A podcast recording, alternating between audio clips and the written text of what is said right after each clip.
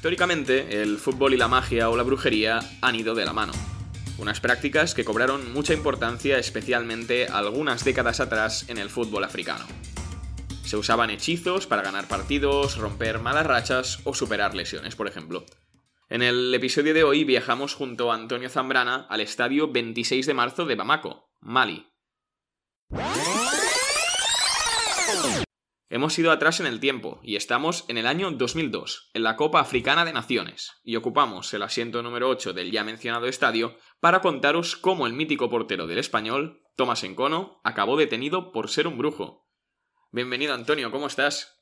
Yo muy bien, con muchas ganas de, venir aquí. He conocido a mucha gente que ha pasado, eh, son buenos amigos y tenía ganas ya de que me invitarais. Estabais tardando mucho. Pues mira, ha llegado episodio número 8. Bueno, a partir de ahora el número 8 va a ser el de la suerte, ¿no, Antonio?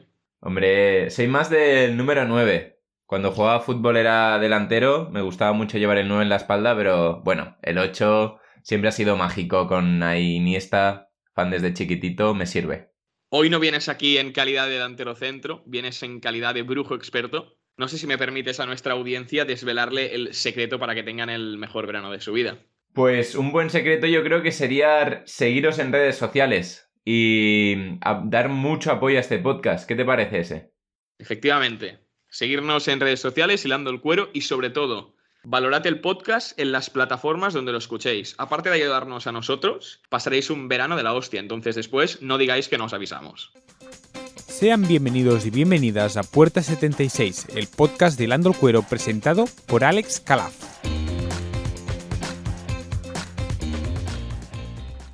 Antes que nada, Antonio, el protagonista de hoy, aparte de ti, es Tomás Encono. Eh, ¿Lo conoces? ¿Sabes quién es? Pues em, no tengo la suerte de conocerlo. Cuando me has hablado antes del programa un poco sobre esta historia me, me ha sorprendido y tengo muchas ganas, al igual que el resto de espectadores, de escucharla. Podría haber consultado su historia antes de entrar al programa, pero creo que es más emocionante si aporto aquí en directo si la escucho en vivo, al igual que el resto de espectadores, y así te puedo dar mis primeras impresiones. ¿Qué te parece? Me parece perfecto. Vamos allá. Tomás Encono nació el 20 de julio de 1955 en Dizangué, Camerún. Empezó su carrera como futbolista en un club de su ciudad y empezó a despuntar a partir del año 1976. De hecho, seis años más tarde, sería el encargado de defender la portería de Camerún, de su país, en el primer mundial de la historia de Camerún, en la Copa del Mundo precisamente de España en 1982. Su buen papel en el torneo le sirvió para fichar para un equipo histórico del fútbol español, el, español, el Club Perico. Aparte de ser recordado por ser el primer portero africano que jugó en Europa, es recordado también por llegar eh, unos pantalones de chándal negros muy muy largos. No es habitual ni ver a un portero africano, ni tampoco ver a uno con pantalones largos. Entonces, pues, Aquí nuestro amigo sorprendió y rompió en el fútbol español dos estereotipos. Efectivamente, aparte de llamar la, atención por sus pantalones, también llamaba la atención porque tenían mucha calidad bajo palos. En el club catalán se convirtió en una leyenda, estuvo ocho temporadas en el club Perico y se fue en 1991 ya siendo una leyenda del club. En los primeros años de los 90 fue un portero icónico por algunos de los motivos que ya hemos mencionado por sus característicos pantalones largos y porque era el referente absoluto de su selección. De hecho, en el Mundial de Italia de 1990, Camerún consigue ganar a la Argentina de Maradona, poca cosa, con una exhibición brutal de encono en la portería. Pero bien, ¿qué tiene que ver todo eso con el tema de hoy, eh, fútbol y brujería? Pues tras pasar por equipos ya más pequeños como Sabadell o Hospitalet, eh, se fue a Bolivia, al Bolívar La Paz. Ahí colgó los guantes en 1997. Sin embargo, siguió ligado al fútbol como entrenador precisamente de porteros en la selección de su país.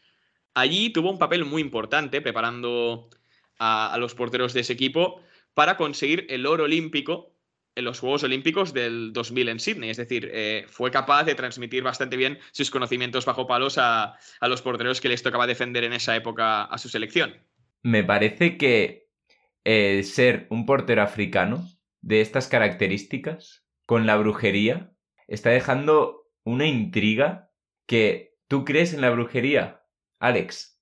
Yo no mucho, pero sí que he tenido algún episodio no de brujería como podemos encontrar en programas como Cuarto Milenio, pero algún pequeño episodio que quizás te ha hecho replantear algunas cosas. Básicamente, típico, típico casa abandonada, típica casa abandonada de pueblo con los amigos. Había, éramos como entre 8 y 10 y había una mesa muy, muy grande de hierro. Entre estas 8 o 10 personas intentamos moverla para colocarla de una manera que cabiéramos todos sentados en círculo para precisamente hacer uno de estos eh, típicos juegos de brujería.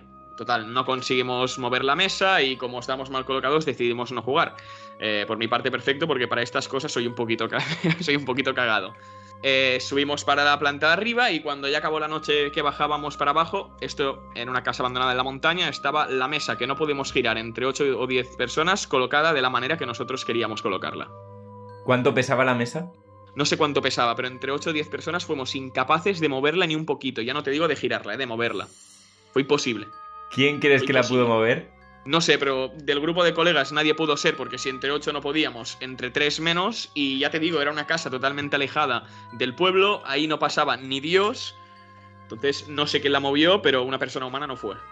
Solo espero que esté sonando una música de intriga, de, de oscuridad ahora mismo de fondo. para ponerle más emoción todavía a esta historia. Pero venga, cuéntame un poquito más del futbolista del español. Seguimos con el futbolista del español. Año 2002 se toma una medida muy curiosa en la Copa Africana de Naciones en la que Encono formaba parte del cuerpo técnico de Camerún. Hay que tener en cuenta que la brujería en el fútbol africano años atrás se usaban hechizos para ganar partidos, eh, romper malas rachas, superar lesiones y cuestiones varias. Por ello, la organización decidió prohibir a los equipos que llevaran brujos, que era una práctica que más de algún combinado hacía. El torneo que estaba haciendo Camerún con Encona en el staff técnico era, era excelso. Eh, cero goles en contra, a un pasito de la final. De hecho, lograron su pase a semifinales contra Mali, el anfitrión del, del torneo, en el estadio del 26 de marzo de Bamako. Pero, ¿qué pasó en ese estadio? Pues una hora antes del encuentro, un grupo de policías cogió a Ancono, lo tiró al suelo, se lo llevó esposado, que en las imágenes se ven como a Encono con los pantalones medio bajados, porque, bueno, la verdad es que le dieron una buena. Todo ello porque habían encontrado un gris gris en el terreno de juego. Y tú, como el 99,9% de las personas que nos escuchan, se preguntarán qué es un gris gris. Pues bien, es un amuleto que atrae la buena suerte para quien lo usa, además de ahuyentar al demonio. Básicamente es como una bolsa de tela rellena de pelo de animal o de persona o de hierba, entre muchas otras cosas, y es considerado magia negra. Un poco drásticas las medidas, ¿no? Solo por llevar un amuleto de buena suerte, en vez de sancionar o de eh, suspender el partido, darle una paliza, me parece algo exagerado. Sí, sí, sí, pero bueno, ¿Qué pasó? Horas después fue liberado por falta de pruebas, como es lógico, y él declaró que no tenía ni este objeto y que también la magia no gana partidos de fútbol, que los partidos de fútbol se ganan en el campo. Finalmente, los Leones Indomables, es decir, Camerún, ganó ese torneo en los penaltis ante Senegal. El incidente, lejos de quedarse en algo deportivo y en ese campo, en, esa competición, llegó también al, escenario político. Y es que Conaré, el presidente de Mali de esa época, se disculpó con el portero. Pero la Federación Africana decidió inhabilitarlo durante un año. Es decir, tomaron medidas bastante drásticas contra Encono por una cosa que al final ni él mismo cometió, al menos por lo que él cuenta. Realmente nunca sabremos, ¿no? Si ese hecho lo cometió Encono o alguien del público lo tiró o quién lo introdujo ahí. Exactamente, eso no podemos saberlo. Lo que sí sabemos son lo, que, lo que dice Encono, y es que en 2021 aseguró en una entrevista para el Confidencial que en África aseguraban que él era un brujo y que cuando él estaba en el campo, pues que Camerún nunca perdía. ¿Y eso es cierto? ¿Camerún perdió con Encono en el campo? La verdad es que no sé, imagino que algún partido habrán perdido, pero básicamente en esa época sí que es verdad que el torneo que hicieron fue prácticamente excelente. Y claro, a partir de que Encono salió del campo, ¿no? Le quitaron ese amuleto, empezó cuesta abajo la selección. No, no, no, sí, de hecho, sacaron a Encono del campo porque fue una hora antes del partido y Camerún se clasificó para la final, ganando a la anfitriona que era Mali, y además ganaron la final en los penaltis. Es decir, que quizás, llámame loco, pero quizás esa selección de Camerún era suficientemente buena como para ganar sin magia. claro, también es un factor bastante realista también, ¿no? Que, que, por mucha brujería, mucha magia negra que pueda haber detrás, simplemente las piernas, el físico, la calidad de esos futbolistas eran mejores que el resto. Sí, por cultura o por lo que sea, no lo veían de esa manera. Lo que sí que es totalmente cierto es que actualmente Cono es entrenador de porteros del español, es ganador de una Copa África con Camerún en 1984, es dos veces balón de, oro, de oro de África, 1979 y 1982, y a su vez es el primer portero en conseguir el galardón. No sé si fue brujo o no, pero lo que está claro es que fue un gran portero para su país. Yo creo que en este caso la brujería está jugando una mala pasada en Cono, porque justificar en la magia tus virtudes como futbolista, yo creo que están un poco empañando tu calidad y tu carrera profesional. Yo creo que Encono ha tenido una carrera bárbara y más allá de todo eh, el ámbito espiritual que pueda rodear este caso, era un futbolista excelente. No lo has podido resumir mejor, Antonio, y con estas palabras tuyas, que, que me encantan, vamos al descanso. Como siempre, coged algo de comer y algo de beber y más ahora que hace un calor espectacular y, nos vemos en unos minutillos. Venga, hasta ahora. Llegamos al descanso de este episodio. Tenéis mucho más contenido de Hilando el Cuero en TikTok, Twitter e Instagram. Perfecto, pues ya volvemos a estar por aquí. Eh, espero, sobre todo, eh, un poquito de liquidillo, que ahora con el sudor y todo no queremos que pasen cosas malas. Por cierto, Antonio, ha llegado tu momento. Yo ya te he contado la historia de Encono. Te pedía, por favor, que cuando vinieras aquí me trajeras algunas anécdotas también relacionadas un poquito con la magia o la brujería y el mundo del fútbol. Y estoy ansioso para que me cuentes lo que me has traído.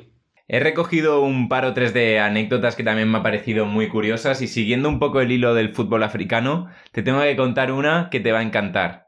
Todo el mundo conoce a Yaya Touré, un futbolista de los mejores en toda la historia del fútbol africano, que a pesar de que él, a diferencia de Encono, no estaba tan rodeado con esta brujería, con esta magia negra, realmente con ese físico prodigioso que tiene no necesitaba de ningún tipo de brujería para ser superior a sus rivales. Eh, sin embargo, su representante, Seluk, eh, dijo una vez Yaya Touré eh, abandonó el Fútbol Club Barcelona que Pep Guardiola no lograría ganar de nuevo la Copa de Europa. Una vez estaba Pep Guardiola ya en el Bayern de Múnich, que Yaya Touré estaba ya retirado, empezó a encadenar el entrenador catalán una serie de derrotas en competición europea que creyó oportuno el representante Yaya Touré salir a sacar pecho a decir que estas derrotas eran debidas a una maldición que le había puesto él. Literalmente dijo, Guardiola logró que toda África se volviese en su contra Estoy seguro de que los chamanes africanos harán lo posible para que Guardiola no gane la Champions. Y es que el entrenador no tenía muy buena relación con el futbolista, ya que cuando estaba en el Barcelona surgió, pues, como es normal, una estrella, Sergio Busquets, que sigue dominando el fútbol con 30 años. Entonces, pues, no tuvo más remedio que despedir al costamarfileño. Y desde ahí ya el representante de Touré le cogió manía, empieza a soltar declaraciones y no sabemos si por una cosa o por la otra, no sabemos si será realmente cierto, pero lo que sí podemos asegurar es que Guardiola no ha vuelto a conseguir un título europeo desde entonces. A ver, yo aquí tengo tres cosas que añadir. La primera, muy rápido. Para mí, Troya ya es lo más bestia a nivel físico que yo he visto en un terreno de juego. O sea, yo recuerdo un gol contra Athletic Club en Copa del Rey de poderío, de pegarle un pepinazo desde fuera del área, mm. que, la metió al angulito abajo. Espectacular. A mí Yaya Touré me encantaba. Pero si bien mm. Yaya Touré me gustaba, eh, su representante me cae bastante mal. Para mí, o sea, aquí a puerta 76 no va a ser recibido. Igual que el señor Musa Sissoko, representante de Osman Dembélé. No sé por qué, pero son personas que, que no me acaban de caer muy bien. Dicho esto, el tío de momento acertado. Viendo cómo le ha ido a Guardiola en la Champions, sobre todo este año, que el Madrid le remonta con la faena prácticamente hecha, Cuidado. Es que en África existe una tradición en torno a la magia negra y a la brujería que de momento tanto en Cono como el caso de Guardiola nadie puede desmentir. Desmiéntemelo si puedes. También vamos a salir de los estereotipos del continente africano para desplazarnos hasta Europa, porque no solo ocurre allí, sino que aquí, por ejemplo, se conoce un caso muy famoso como es el de Bela Goodman, un futbolista del Benfica que consiguió dos Copas de Europa con el equipo portugués, pero sin embargo, al pedir más panoja, al pedir más dinerito, ya considerándose uno de los futbolistas más importantes de la historia del club para ganar dos Copas de Europa, recibió el rechazo de la directiva. Y entonces eh, pilló un enfado de, de, narices, la verdad. Se enfadó muchísimo, Bela Goodman salió del club, salió de malas maneras. ¿Qué dices tú? Un futbolista que ha ganado dos Copas de Europa, es una auténtica institución en el club, una leyenda, y sale de tan malas maneras, pero no solo eso, sino que además sale imponiendo una maldición a todo el club. Una maldición por 100 años. Bela Goodman es un poquito cabroncete porque mira, los puedes maldecir por 10, 15, 20 años, pero 100 son muchísimos. Hombre, es que desde las temporadas 1961 y 1962 no ha vuelto a conseguir la Copa de Europa. O sea, tendríamos que esperar hasta el 2062 para que el equipo portugués volviera a ganar un título europeo, una Copa de Europa en concreto, porque Bela Goodman declaró textualmente que sin él el Benfica no volvería a ser campeón de Europa en 100 años. 100. Tampoco es que el Benfica haya tenido uno de los equipos más potentes de Europa, pero en cambio desde 1962 ha llegado a ocho finales y no ha conseguido ganar ninguna. Ha perdido contra Milan, Manchester United, Inter, Anderlecht, PSV Eindhoven, Milan de nuevo, Chelsea y en la Europa League el Sevilla. No ha conseguido ningún título europeo desde entonces. Vaya barbaridad, ¿eh? Pues sí, la verdad es que sorprende estas cosas cuando se dicen, nadie las toma en importancia, todo el mundo piensa que, que va a ser una tontería, que son palabras vacías, pero sin embargo a medida que van pasando los años empiezas a caer en finales de Copa de Europa, Copa de la UEFA, Europa League y no consigues el tan ansiado título, parece que van cogiendo fuerza y se convierten en realidad, empiezan a, a infundir el miedo. Totalmente, totalmente. Y más cuando ves que van pasando los años, vas palmando partidos, bueno, finales europeas y, que no consigues el título. Y para terminar, te traigo, compañero, una de las cosas más random, más aleatorias, más sin sentido que yo he visto en el mundo del fútbol. Y es la maldición de Aaron Ramsey. ¿La conoces? Por desgracia sí, y de momento toco madera en que no soy famoso y si algún día lo soy, Aaron Ramsey ya no estará en activo. Desde 2009 es una maldición que nada tiene que ver con la voluntad del pobre futbolista, porque por más que suceda su voluntad, espero y deseo que no sea la misma, porque desde el 16 de octubre de 2009, cada vez que Aaron Ramsey ha marcado un gol, ha muerto un personaje conocido, un personaje destacado a nivel mundial ya sea en el mundo del deporte, de la música, políticos. Sí, sí, de hecho, Antonio, hay que destacar dos. Que estos, ¿cómo decirlo? Tampoco me dolió mucho, que fue Osama Bin Laden o el Gaddafi. sí, sí, ha hecho, dentro de lo que cabe, ha hecho un favor humanitario, podríamos decir, con sus goles. Jugando a fútbol, ha matado a uno de los asesinos más grandes de toda la historia como Osama Bin Laden. Pero es que además ha muerto gente inocente y grandes genios, como por ejemplo Steve Jobs, Whitney Houston, Paul Walker, Robin Williams, David Bowie o el motorista Nicky Hayden. Una barbaridad la de nombres con gran fama en el mundo eh, de todas las culturas, de todos los ámbitos, incluso aquí a nivel nacional. El 16 de octubre de 2009 murió Andrés Montes, bueno, poco más que añadir. Obviamente, como tú dices, no es la voluntad del futbolista. Dicho esto, me recalco lo que ya te he comentado. Por suerte, el día que sea famoso, ya no estará en activo. Es lo que viene a ser un gafe, el pobre Por suerte. Espero y deseo, Alex. Esperemos que el día que saltemos a la fama, Aaron Ramsey ya esté retirado, más que retirado. Así que yo no quiero saber nada de este tema, te lo dejo en tus manos y tú aquí hablas con Ramsey negocias nuestro, nuestro saldo de vida, nuestro... nuestro... Tú lo negocias con él, lo dejo en tus manos. Tú tranquilo, Antonio, que en mis manos todo va a ir bien, aunque tengo que pasarte ahora la pelotita a ti porque en tus manos y en tu voluntad va a estar tu clasificación en el quiz de hoy. Como siempre, eh, cartel de minutaje, silbato para ti y vamos con el quiz. Vamos para allá.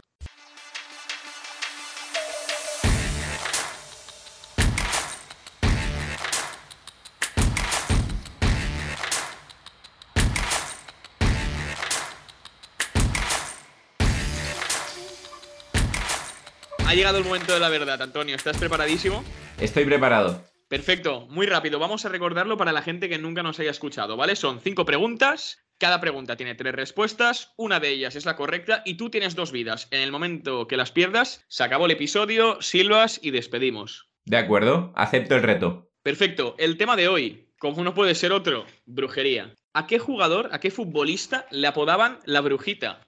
Opción A, Averón. Opción B, Aymar. Opción C, Sorín. Creo que esta es sencilla, empezamos con buen nivel y diría la brujita Verón.